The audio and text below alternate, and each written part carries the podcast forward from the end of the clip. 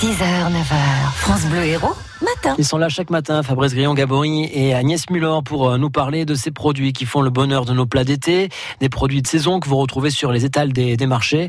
Aujourd'hui, ah, aujourd'hui, euh, un petit plaisir encore. Bonjour Fabrice Grillon-Gabory. Bonjour Agnès. Alors, on fait le tour évidemment des produits emblématiques de notre région avec vous et avec la Chambre d'agriculture et les marchés des producteurs de pays.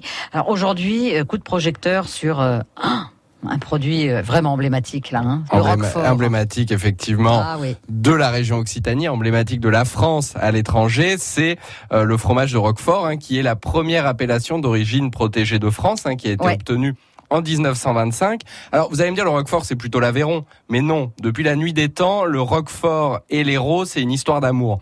Tout d'abord parce que dans l'histoire, hein, quand le Roquefort était à son âge d'or, il y avait des, des caves bâtardes qui se sont développées où du Roquefort, enfin du, du pseudo Roquefort, était fait au 18-19e siècle. Puis quand il y a eu l'appellation d'origine protégée, il a fallu recadrer le cahier des charges et tous les Roqueforts aujourd'hui dans le cahier des charges doivent être affinés sur la commune hein, de, de Roquefort sur Soulzon dans l'Aveyron.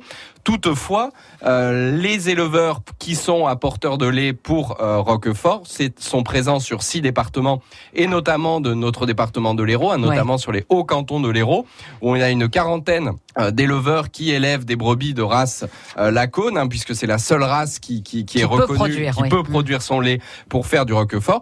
Et pour nous, c'est un, un enjeu très important déjà pour ces entreprises agricoles en tant que telles, mais aussi parce que euh, pour produire du Roquefort, il y a une vraie volonté de valoriser le territoire par l'agropastoralisme à la ressource fourragère, qui va avoir l'impact également de maintenir notre milieu hein, de, des, des hauts cantons euh, du Et, et- et département de nos troupeaux, tout simplement, nos Et nos troupeaux de la troupeaux et nos éleveurs. Et puis c'est vrai que vous en parliez, il y a encore des traces de ces caves, comme vous le disiez, dans l'Hérault. Là, Alors, on a rencontré une douzaine. Voilà, hein, voilà. tout à Alors, fait. euh, Mm. Attention quand on y met les pieds parce qu'elles sont pas forcément bien entretenues, mais ça reste toutefois des, des monuments, euh, des monuments à voir, hein, notamment le- la, la cave de Vitalis sur Ouais. la commune de la Vacquerie. et des monuments naturels, mais voilà qu'il faut préserver.